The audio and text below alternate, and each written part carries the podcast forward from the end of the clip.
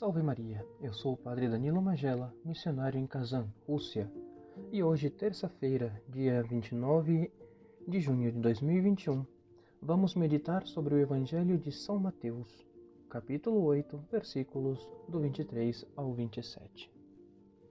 No Evangelho de hoje, ouvimos a história de como Cristo acalmou a tempestade depois que os apóstolos viram a sua fé ser abalada pensando que Cristo estava alheio aos seus problemas, porque no meio da tempestade ele estava dormindo. Mas Jesus queria simplesmente testá-los, já que mais tarde eles seriam seus embaixadores aqui na terra. Disse que certa vez o imperador César queria cruzar um mar no meio de uma furiosa tempestade. As ondas tornaram-se tão violentas que até o marinheiro que estava no remo começou a tremer. César o repreendeu. Por que você está com medo? Você está transportando a César.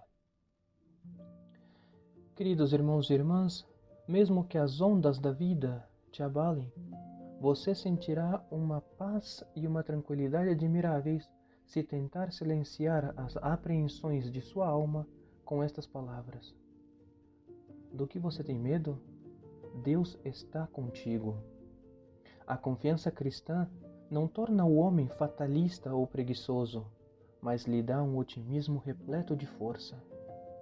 Trabalhe como se só pudesse contar contigo mesmo, como se tudo dependesse de você, mas ore e confie em Deus como se tudo dependesse dele. Esta é a arte de viver de acordo com os valores cristãos.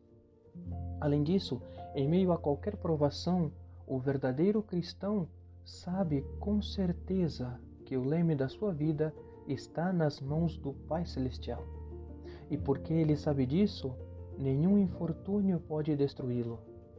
Esse pensamento lhe dará força e o instigará a perseverar, mesmo que todos ao seu redor, todos os de pouca fé, se desesperarem.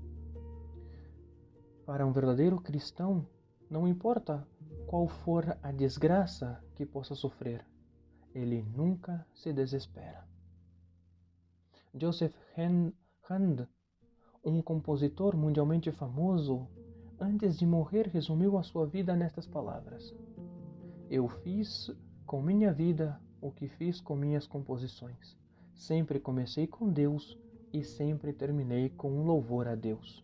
Da mesma forma, o pensamento piedoso de Deus foi o fio de ouro que uniu toda a minha vida, e quero terminá-la agora também com louvor a Deus. Deu graças. Um outro autor anônimo declarou: Os infortúnios me oprimem, a doença me atormenta, eu sofro o indizível. Se eu tiver fé, pensarei todas as lágrimas da dor sofrida por Deus se transformarão em reluzentes diademas para adornar minha coroa de triunfo na eternidade. É por isso que pedimos a Maria, nossa Santíssima Mãe, que em cada tentação, tribulação ou adversidade que possa surgir em nossas vidas, nunca nos desesperemos, porque Deus está sempre conosco, da mesma forma que esteve com os apóstolos na tempestade, para acalmar e confortar o nosso coração.